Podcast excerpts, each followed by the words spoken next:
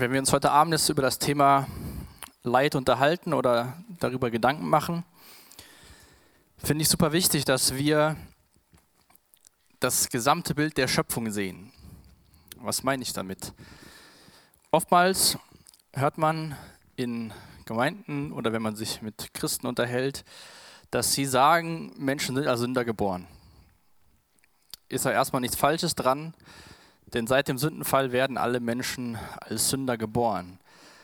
Aber wenn, ich, wenn wir nur das weitergeben, dann vergessen wir den Anfang der Geschichte der Menschheit. Und ich glaube, der ist auch gerade, wenn wir uns über das Thema Leid unterhalten, super wichtig.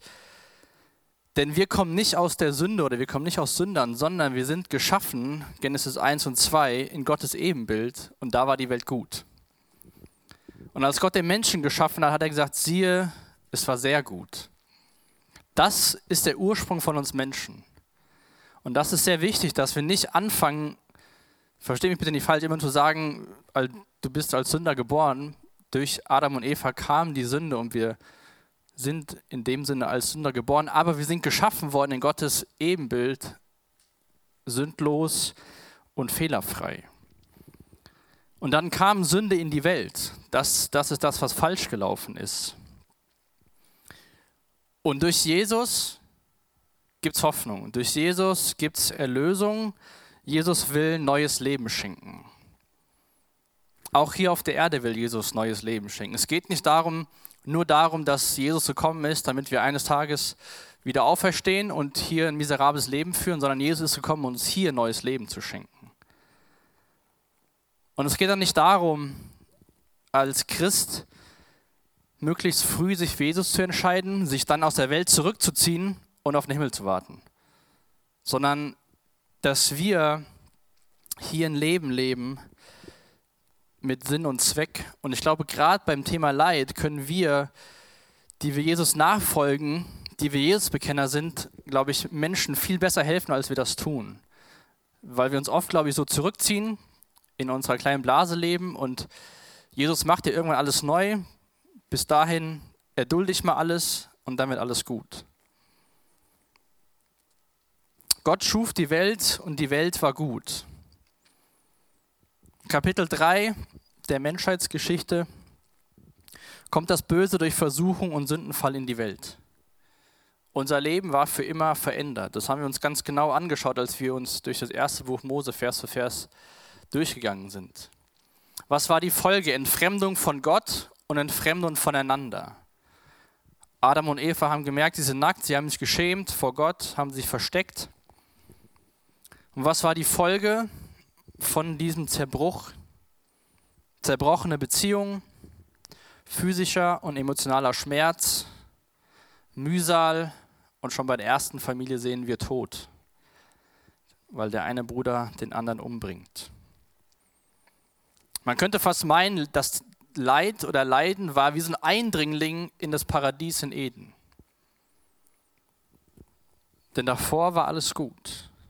Aber es ist super wichtig, glaube ich, dass wir diesen Sturz der Menschheit verstehen und das große Bild sehen, dass am Anfang die Welt gut war, dass Sünde so einen Schnitt gemacht hat und dass wir eines Tages wieder eine wiederhergestellte Welt haben. Und wir leben quasi zwischen dem Paradiesgarten und der neuen Paradieshimmelstadt. Und in dieser Sphäre, ähm, in dieser Sphäre, halten wir uns Menschen auf. Wir müssen mit den Situationen klarkommen, die wir haben, mit unseren Limitationen. Da leben wir Menschen. Und da war eine Frage, warum lässt Gott Leid zu? Mir fällt es echt schwer, das zu verstehen, obwohl ich weiß, dass wir Menschen schuld sind. Warum lässt Gott Leid zu? Warum gibt es Leid? Diese Frage hat viele Menschen schon in der Vergangenheit beschäftigt. Sie beschäftigt mit Sicherheit aktuell sehr viele Menschen und wird es auch in Zukunft noch tun. Es gibt auf diese Frage, wie auch schon die Formulierung der Frage äh, zulässt, keine einfache Antwort. Aber es ist wichtig, sich dieser Frage zu stellen oder sich mit dieser Frage zu beschäftigen. Damit zu ringen und auch hoffentlich zu Gott zu gehen und zu sagen, warum passiert sowas? Und ich bin kein Freund von einfachen Antworten, weil ich glaube, einfache Antworten helfen dir und mir nicht langfristig weiter. Dann bekommst du eine Antwort, die relativ einfach vielleicht ist und dann ist es abgehakt, aber das ist vielleicht nicht verinnerlicht und voll verstanden worden. Und ich glaube, wir tun uns selbst den größten Gefallen, wenn wir nicht einfach sagen, ja, okay, so ist das, sondern auch wirklich Gott suchen und mit ihm ringen, wenn wir Fragen haben, wenn wir Probleme haben, was wir nicht verstehen und dann selbst zu einer Überzeugung kommen, die biblisch fundiert ist, die quasi eine, eine göttliche Überzeugung ist. Weil ich glaube, da sind wir wesentlich stabiler fürs Leben aufgestellt, wie nur so mal eben eine schnelle Antwort und dann geht es weiter. Es geht nicht darum, als Christ möglichst schnell, möglichst viel zu lernen, sondern es geht als Christ darum, möglichst konsequent eine tiefe Beziehung zu Jesus aufzubauen und aus dieser Beziehung zu leben. Denn wenn wir persönlich wirklich überzeugt sind von etwas, dann ist es viel eher so, dass wir danach handeln, als wie wenn wir sagen, ja, der Benny hat gesagt so und so. Und was passiert, wenn es uns mal trifft? Dann ist das, was der Benny gesagt hat, nicht mehr relevant, weil es nicht deine persönliche Überzeugung ist. Warum lässt Gott Leid zu? Diese Frage finde ich in dem Sinne auch spannend, weil sie wird ja auch von Menschen gestellt, die keine persönliche Beziehung zu Gott haben. Aber trotzdem impliziert die Frage, dass sie an den Gott glauben. Dass sie an einen moralischen Gesetzgeber glauben und an ein moralisches Gesetz. Weil Leid heißt ja, etwas Schlimmes ist passiert. Das heißt, es ist ja nicht so, wie es gut wäre.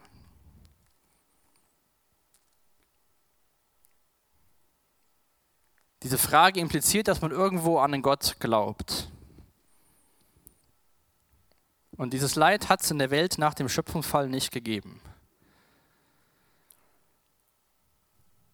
Gott hatte den Menschen das auch mit auf den Weg gegeben, dass er ihnen gesagt hat, ihr dürft alles tun, alles lassen, alles tun, alles essen, bis auf von dem Baum der Erkenntnis. Wenn ihr davon esst, an dem Tag müsst ihr sterben. Und als sie da von diesem Baum gegessen haben, kam der Tod, kam das Leid, kam die Sünde in diese Welt. Und wenn wir gleich, ihr könnt gerne schon mal in euren Bibeln Römer 8 ab Vers 18 aufschlagen, wenn wir gleich diese Verse lesen, sehen wir, dass die Sünde nicht nur die Folge hatte, dass Menschen mit Leid konfrontiert wurden, denn wir lesen hier im Römerbrief, dass die gesamte Schöpfung sich nach der Erlösung sehnt da steht, dass die Schöpfung seufzt in dem aktuellen Zustand. Und vor zwei Wochen waren wir schon mal in diesem Kapitel, als wir uns über die Frage unterhalten haben, kann uns was von Gottes Liebe trennen? Aber ich glaube wirklich auch, dass dieses Kapitel uns helfen kann, gut mit Leid umzugehen. Weil ich glaube auch, dass diese Frage, warum ist Leid oder warum passiert in verschiedenen Situationen Leid, dass man den nicht immer beantworten kann. Eher selten als häufig. Aber die Existenz von, Leid, Existenz von Leid provoziert eine Diskussion. Deswegen sind wir da Abend hier und unterhalten uns über diese Frage, warum gibt es Leid? Aber in der Bibel bekommen wir auch nicht systematisch Antworten darauf, warum es Leid gibt, warum verschiedenen Personen Leid zustößt, und es gibt keine umfassende Erklärung, warum jetzt das und das in deinem Leben passiert. Was wir in der Bibel sehen, ist, dass Leid schon mal als Folge von Sünde beschrieben wird. Dass Leid eine Folge von der gefallenen Menschheit in der gefallenen Welt ist. Und so gut wir es versuchen und so viel wir tun, um diese Welt zu einem guten Ort zu machen, solange diese Welt nicht von Gott wiederhergestellt wird, wird es Leid geben. Und das meinte ich eben, dass wir uns das bewusst machen müssen, dass es den Garten Eden, das Paradies gab und dass es auch später eine wunderbare Herrlichkeit geben wird, wo es kein Leid geben wird. Aber wir sind mittendrin. Wir leben mittendrin. Und das, wenn wir das Bild haben, sollte uns das hoffentlich helfen, dass wir eine realistische Erwartung ans Leben haben und nicht eine unrealistische Erwartung und sagen, mir sollte kein Leid zustoßen.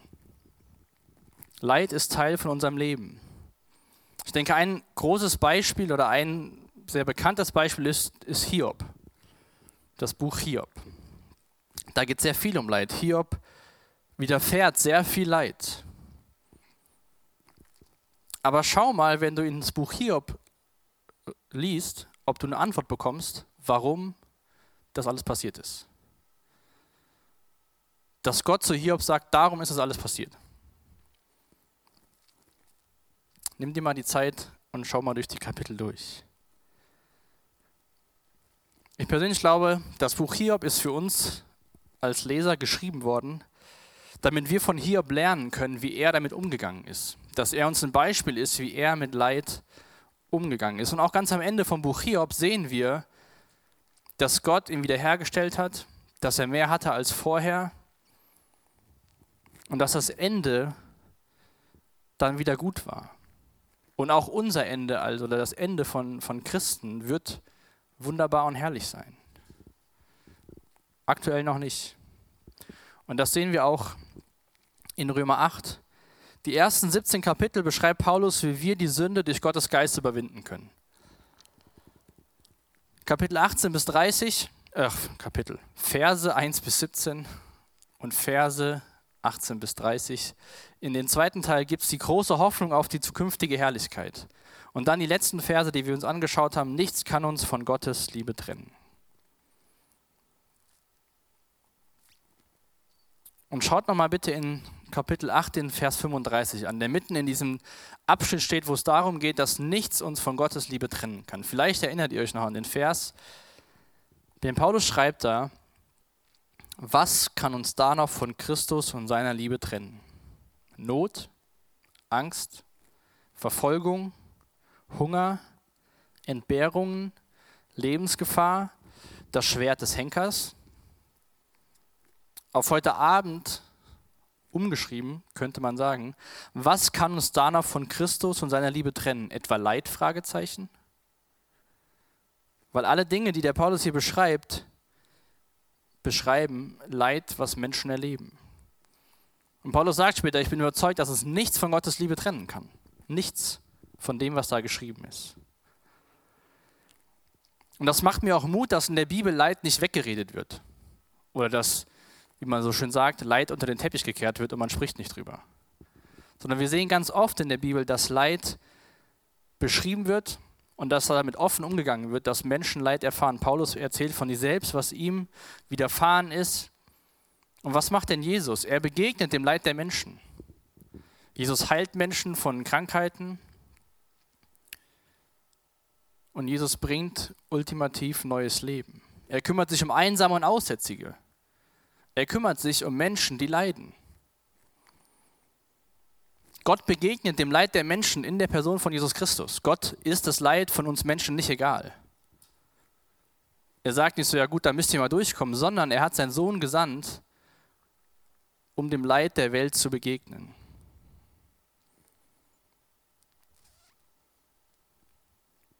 Ich lese uns mal die Verse vor aus Römer 8, die Verse 18 bis 23.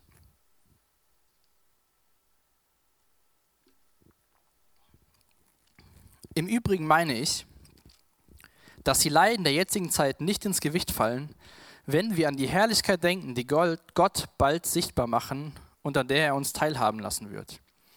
Ja, die gesamte Schöpfung wartet sehnsüchtig darauf, dass die Kinder Gottes in ihrer ganzen Herrlichkeit sichtbar werden. Denn die Schöpfung ist der Vergänglichkeit unterworfen, allerdings ohne etwas dafür zu können. Sie musste sich mit dem Willen dessen beugen, der ihr dieses Schicksal auferlegt hat. Aber damit verbunden ist auch eine Hoffnung.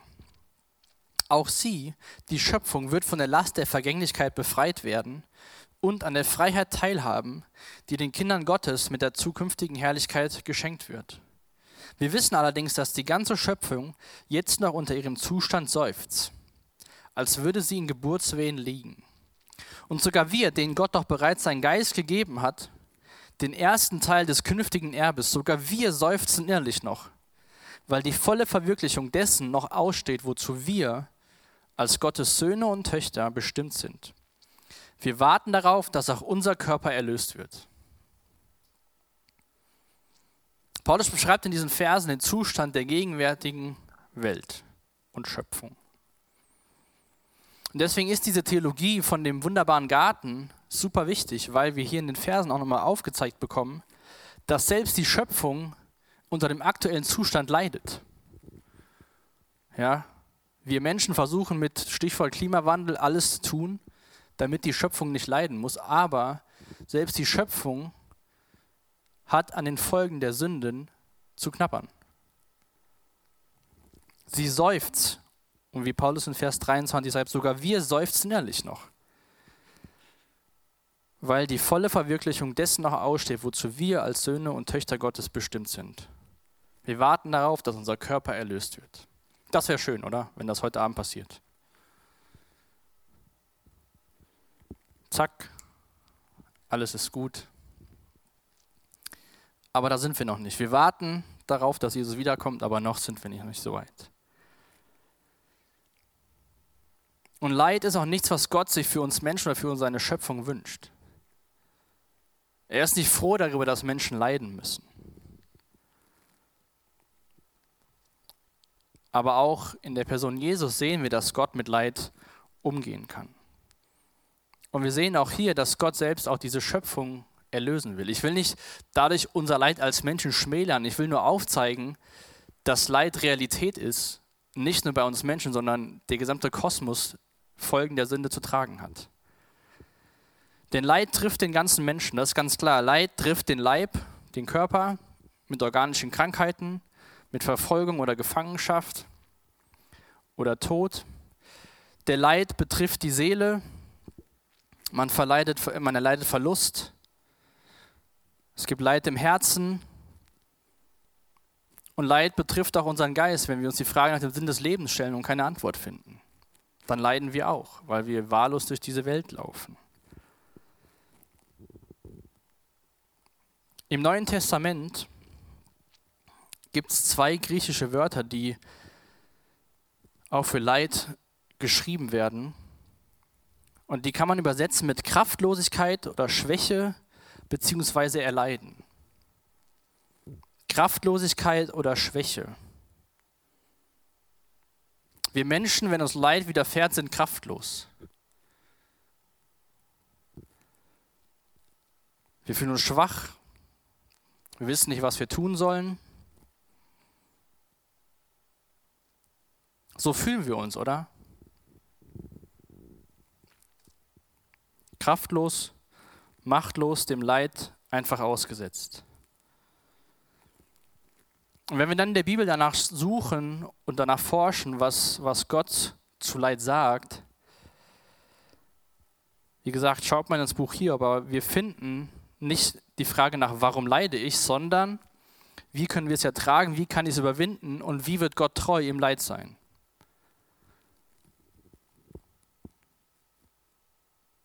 Erinnert euch an letzte Woche vielleicht aus die Verse aus Markus 4, äh Markus aus Lukas 4, Verse 18 und 19, wo Jesus in der Synagoge beschreibt, wozu er gekommen ist, dass er gekommen ist, um Gefangene freizusetzen, um Menschen zu heilen und gesund zu machen und vor allem um ewiges Leben zu schenken.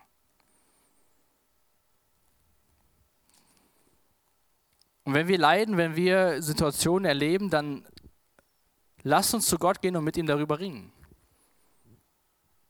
Fragen, warum, wir können es Gott fragen, er hält es aus, auch wenn wir nicht erwarten sollten, auf das Warum unbedingt eine Antwort zu bekommen.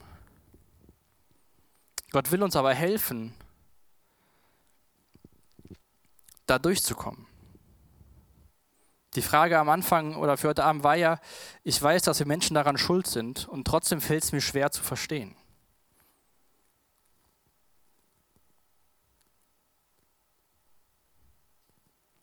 Wir Menschen sind daran schuld, weil wir uns von Gott abgewendet haben. Aber wie gesagt, mir ist heute Abend vor allem super wichtig, dass, ihr, dass wir, du und ich, verstehen, dass Gott dem Leid dieser Welt in der Person von Jesus Christus begegnet. Und ich glaube auch, dass unsere westliche Kultur und die Wohlstandsgesellschaft dazu beiträgt, dass wir noch schlechter mit Leid umgehen können. Denn in der frühen christlichen Literatur lesen wir davon, dass Märtyrer oder dass es viele Märtyrertote gab, dass die Menschen gelitten haben für, um Christi willen. Und irgendwann im Laufe der Zeit hat man versucht,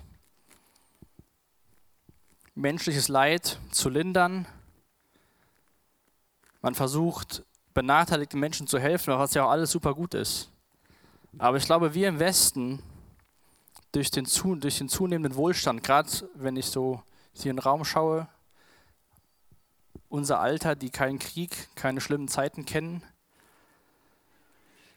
Wir kennen Wohlstand, Komfort, die Medizin ist immer besser geworden, man kann immer mehr tun. Aber ich glaube auch, dass Christen oder dass Jesusbekenner dazu neigen, dadurch ein Bild zu bekommen, dass wir ein schmerzfreies und leidenfreies Leben als ein göttliches Recht ansehen. Oder das als Versprechen betrachten. Dieses Versprechen macht die Bibel nicht. Sie sagt nicht, alles wird gut. Sie sagt, alles wird gut, aber auf dem Weg bis in die Herrlichkeit gibt es auch Dinge, die nicht so schön sind. Wie Paulus das hier in Vers 35 schreibt. Kann uns etwas von Gottes Liebe trennen? Kann uns Leid von Gottes Liebe trennen?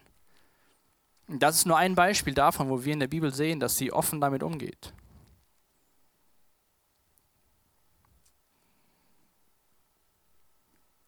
Jesus war kein Wohlstandsprophet, der gesagt hat, kommt zu mir und ihr werdet das beste Leben haben. Ihr werdet nie wieder leiden müssen. Es wird alles schön sein. Alle deine Wünsche gehen in Erfüllung. Sondern Jesus hat selbst am Kreuz gelitten. Verlassen, verraten von seinen Freunden am Kreuz gestorben für deine und meine Sünden. Er hat um deiner Willen gelitten. Wir lesen im Hebräerbrief, dass er uns in unserer Schwäche verstehen kann, weil er das selbst durchgemacht hat. Das Kreuz sollte uns zeigen, dass Gott am menschlichen Leiden nicht uninteressiert ist. Martin Luther hat mal Folgendes gesagt, dass Gott sich in herausragender Weise im Leiden Christus offenbart hat, sodass das Kreuz die unverzichtbare Quelle unserer Gotteserkenntnis und unseres Heils ist. Dass Gott sich in herausragender Weise im leidenden Christus offenbart hat, sodass das Kreuz die unverzichtbare Quelle unserer Gotteserkenntnis und unseres Heils ist.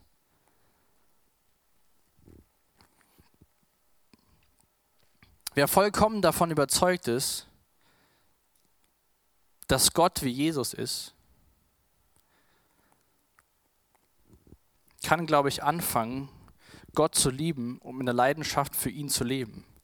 Oftmals sagen wir, Jesus ist wie Gott. Aber im Umkehrschluss ist auch Gott wie Jesus. Und Jesus ist auf, die Mensch, auf diese Welt gekommen, hat unser Leben gelebt, ist für dich und für mich am Kreuz gestorben, ist dem Leid der Welt, deinem Leid begegnet.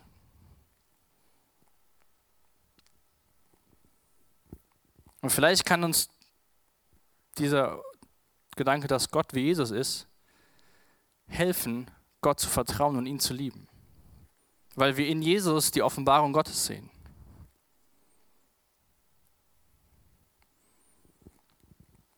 Und vielleicht hilft uns auch dabei, diese vielen Warum-Fragen, die wir haben, loszulassen und Gott zu vertrauen.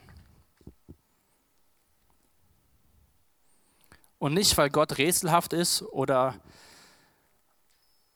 sondern ich glaube, weil unser unsere Schöpfung und alles andere so komplex ist, dass wir das gar nicht ergreifen können, was alles passiert. Gerade in Kapi Hiob Kapitel 1 könnt ihr mal nachlesen, was da passiert. Von dem bekommt Hiob nichts mit. Hiob trifft das Leid, aber Hiob Kapitel 1 wird nicht Hiob vorne vorgelegt und sagt, das ist die Vorgeschichte und so geht es jetzt weiter.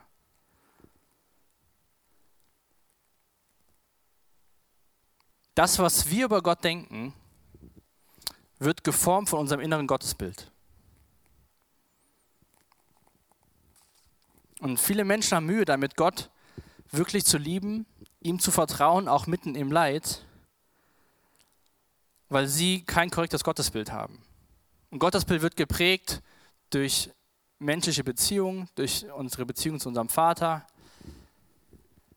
Und das projizieren wir automatisch, auch wenn wir es gar nicht wollen, auf Gott. Oder Menschen glauben nicht an Gott, weil sie, ihn dafür, weil sie Gott dafür verantwortlich machen, dass Leid in dieser Welt gibt. Wenn Sie dann an Gott glauben, denken Sie, Sie müssten akzeptieren, dass er Leid und Unheil inszeniert. Und das speziell auf Personen quasi wie so hinunterlässt. Gott liebt dich, Gott liebt mich, Gott wünscht sich kein Leid für die Schöpfung, kein Leid für uns Menschen. Aber wir können Gott doch nicht vollständig verstehen. Auch in Römer 11, drei Kapitel weiter, könnt ihr gerne mal hinblättern. Römer 11, die Verse 33 bis 36.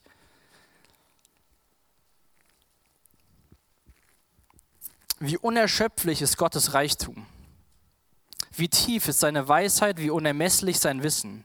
Wie unergründlich sind seine Entscheidungen, wie unerforschlich seine Wege. Hat jemals ein Mensch die Gedanken des Herrn ergründet? Ist je einer sein Berater gewesen? Wer hat Gott jemals etwas gegeben, sodass Gott es ihm zurückerstatten müsste? Gott ist es, von dem alles kommt, durch den alles besteht und in dem alles sein Ziel hat. Ihm gebührt die Ehre für immer und ewig.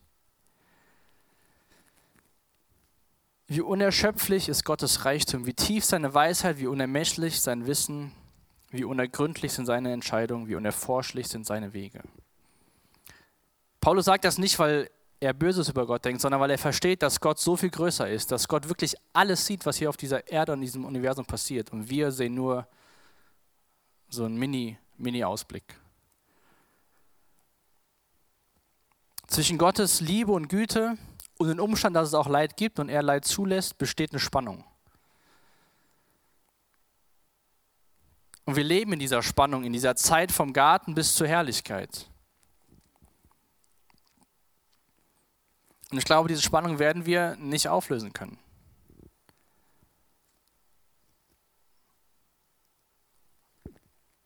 Und wenn wir mit dieser Spannung ringen, hilft es nichts, wenn wir uns zurückziehen, wenn wir uns isolieren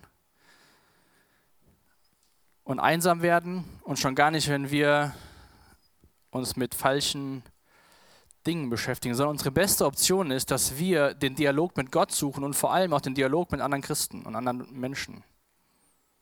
Dass wir gemeinsam auch die Situation durchtragen. Denn wir lernen in der Bibel, dass durchaus Gott durch Leiden Gutes herauswirken kann. Auch wieder Römer 8, die Verse 28 bis 29. Oder erinnert euch an Josef, Genesis 50, Vers 20, wo Josef, zu seinen Brüdern sagt, ihr habt es für böse gemeint, aber Gott meint es zum Guten. Wir lesen in der Bibel davon, dass Leiden Charakter entwickeln kann.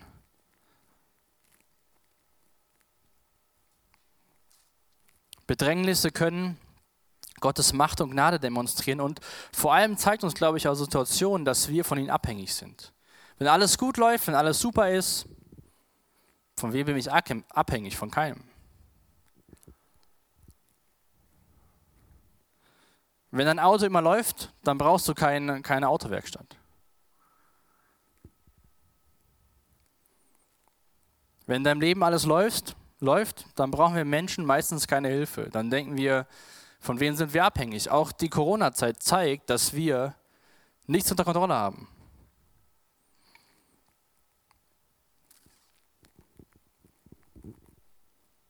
Und dann in 2. Korinther 1, in den ersten Versen sehen wir auch, dass Leute, die gelitten haben, in der Lage sind, anderen in ihren Nöten zu trösten. Dass wir von Erfahrungen von anderen Menschen lernen können.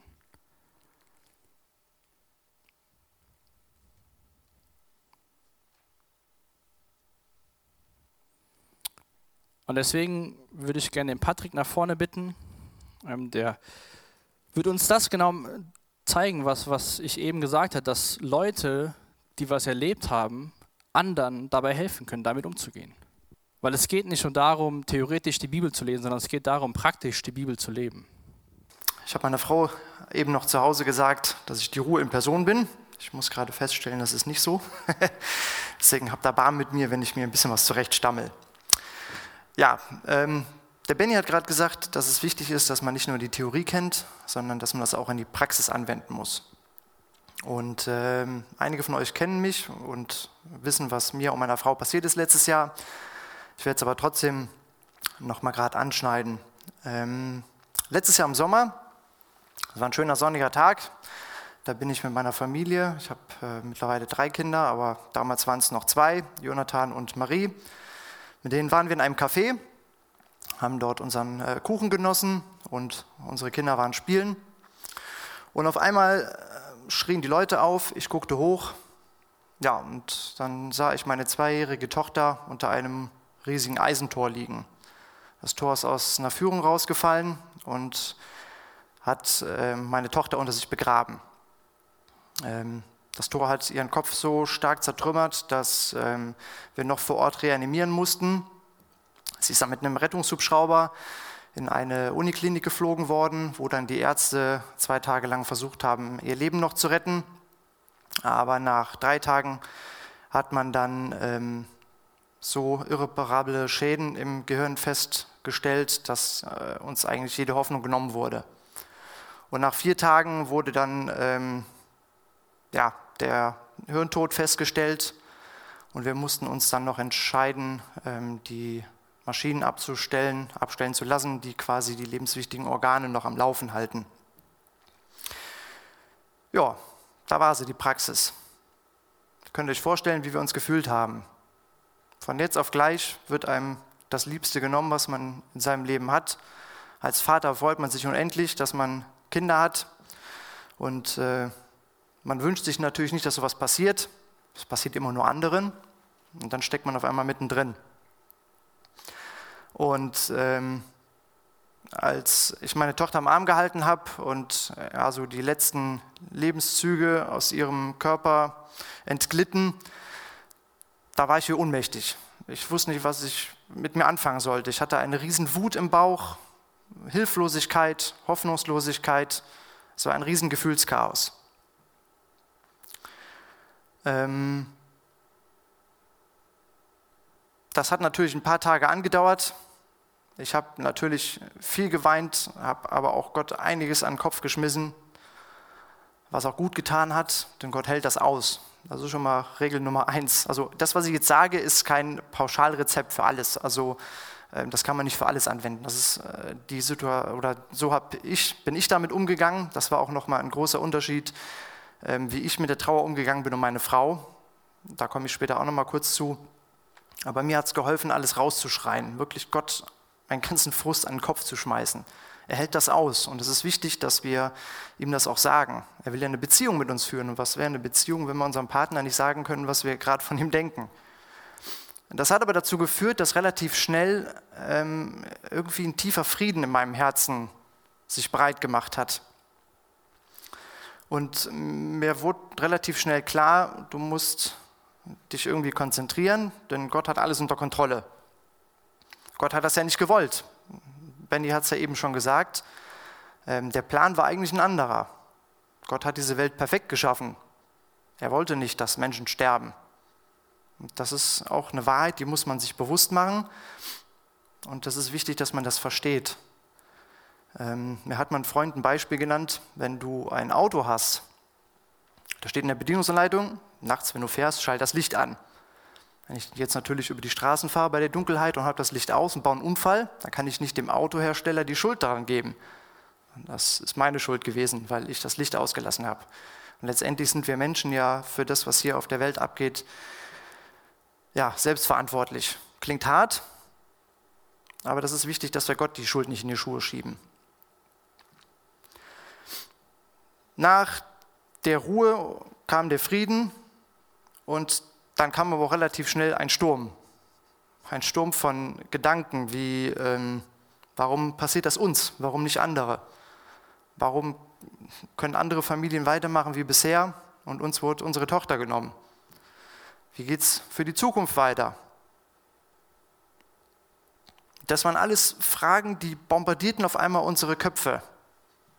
Dann war diese Spannung zwischen mir und meiner Frau, weil wir unterschiedlich mit der Trauer umgegangen sind. Ich äh, war beruflich bei der Feuerwehr, habe viel gesehen und äh, bin dadurch auch, was, was so Bilder angeht, ein bisschen abgestumpft. Daher habe ich relativ schnell das irgendwo in meinem Kopf ganz weit nach hinten geschoben. Und bei meiner Frau, bei der Jana, war es halt deutlich anders. Die ist damit anders umgegangen. Und das sorgte natürlich auch bei uns irgendwo für Spannungen. Sie konnte das viel länger nicht verstehen, warum Gott das zugelassen hat. Und ich habe mir auch Sorgen gemacht, wie geht es jetzt mit ihr weiter? Wie kann ich ihr helfen? Und habe ihr versucht, das irgendwie auf meine Art und Weise zu vermitteln, dass sie so mit der Trauer umgehen soll wie ich, was aber auch wieder falsch war. Das war auch eine Lektion, die musste ich erst lernen, das auch an Gott abzugeben. Ähm, nach ein paar Tagen, wo dieses ganze Gefühlschaos oder dieser, dieser Sturm auf einmal in unseren Köpfen tobte, fiel mir ein, dass Gott uns da eigentlich ein gutes Werkzeug mit auf den Weg gegeben hat. Und zwar steht in Epheser 6, die Verse 10 bis 8, könnt ihr euch vielleicht mal notieren, ist gut das nachzulesen, da ist von der Waffenrüstung die Rede. Paulus schreibt da, dass wir ähm, eine Waffenrüstung anlegen sollen. Er hat das mit äh, der Waffenrüstung der Römer verglichen. Da ist von dem Gürtel der Wahrheit die Rede, von dem Brustpanzer der Gerechtigkeit, Stiefel des Friedens, ein Schild des Glaubens, ein Helm des Heils und ein Schwert des Geistes. Ähm, da war mir klar, okay, ich muss diese Waffenrüstung anlegen und nicht nur teilweise, sondern komplett. Weil nur dann bin ich in der Lage, diesen Kampf auch zu kämpfen und zu gewinnen. Mir nützt es nichts, nur einen Helm aufzuhaben, dann bin ich an der Brust verwundbar. Ich muss also meine komplette Waffenrüstung anlegen. Ähm, wenn einem sowas passiert, ist es auf jeden Fall wichtig, dass man diesen Gürtel der Wahrheit anhat. Man muss die brennenden Pfeile, die der Feind auf dich abschießt, mit diesen ganzen Lügen, die sich in deinem Kopf breit machen, äh, die muss man mit der Wahrheit bekämpfen. Aber die Wahrheit ist nicht alles. Die Wahrheit kennen ist die Theorie, man muss aber in der Praxis auch anwenden können. Also ich muss daran glauben, dass die Wahrheit, die ich da kenne, auch irgendwie so stimmt. Das ist dieses Schild des Glaubens. Ne, also mir nützt es nichts, wenn ich nur meinen Lindenschutz anhab. Also ich muss das Schild auch dabei haben, womit ich die brennenden Pfeile abwehren kann. Also die Fragen wie, warum wir, warum nicht andere? Ähm, warum passiert das überhaupt? Da gibt es zum Beispiel in 1. Korinther 10, Vers 13, da steht, was eurem Glauben bisher an Prüfung zugemutet wurde, übersteigt nicht eure Kraft. Gott steht treu zu euch. Er wird auch weiterhin nicht zulassen, dass die Versuchung größer ist, als ihr es ertragen könnt. Wenn euer Glaube auf die Probe gestellt wird, schafft Gott auch die Möglichkeit, dies zu bestehen. Das ist natürlich cool, wenn man das liest und man weiß, okay, Gott hat gerade dir was zugemutet, aber er mutet dir auch zu, das zu überstehen. Und er gibt dir auch die passenden Werkzeuge mit auf den Weg, das zu überstehen. Ähm, das hat mir wiederum Mut gegeben, dass ich wusste, okay, Gott hat irgendwie einen Plan, den ich bis heute noch nicht verstanden habe, muss ich aber auch nicht. Aber er hat einen Plan gehabt und meine Aufgabe war, dass ich ihm vertraue und dass ich ihm auch darin vertraue, dass das, was er uns dazu gemutet hat, zu überstehen ist. Also habe ich angefangen mit meiner Frau zusammen, haben wir uns Bibelverse rausgeschrieben und immer dann, wenn diese Lügen in unseren Kopf kamen, dann haben wir diese Werkzeuge angewandt und haben gesagt, das, was du gerade empfindest, was du gerade in deinem Kopf wieder zulässt, das ist eine Lüge. Der Feind, der will dir sagen, ähm, du hast Angst vor der Zukunft, weil du nicht weißt, was jetzt auf uns zukommt.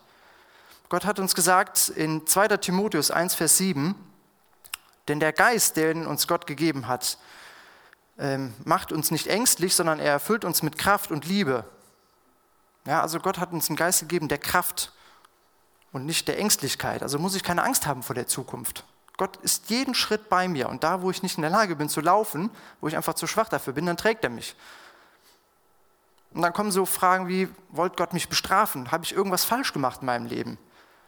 Und da hat der Benny auch eben gesagt, ähm, wir sind Kinder Gottes. In Kolosser 1, Vers 14 steht, durch ihn sind wir erlöst, unsere Sünden sind vergeben. Mir ist vergeben, mir wird immer vergeben werden, solange ich ihm nachfolge. Und warum soll ich mir dann Gedanken machen, dass er mich bestrafen will? Ne, das, da kann man so Stück für Stück diese ganzen Lügen, die sie in deinem Kopf breit machen, kaputt schlagen mit.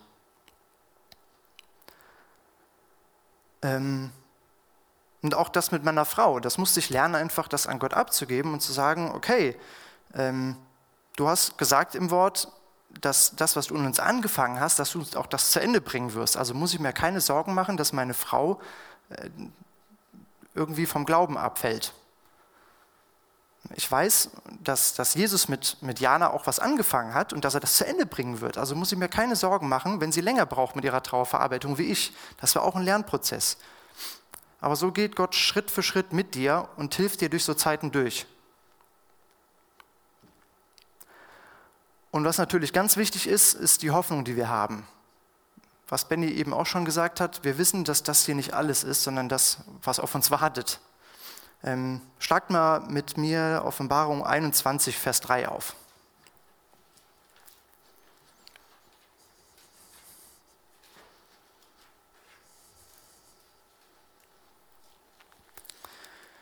Da steht, eine gewaltige Stimme hörte ich vom Thron her rufen.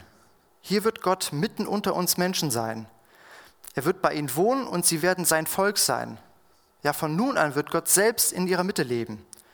Er wird ihnen alle Tränen abwischen und es wird kein Tod mehr geben, kein Leid, keine Klage und kein Schmerz. Denn was einmal war, ist für immer vorbei. Das ist doch so cool, dass wir wissen dürfen, dass wir irgendwann mit Gott an einem Tisch sitzen werden. Und da wird auch meine kleine Marie mit mir wieder sitzen.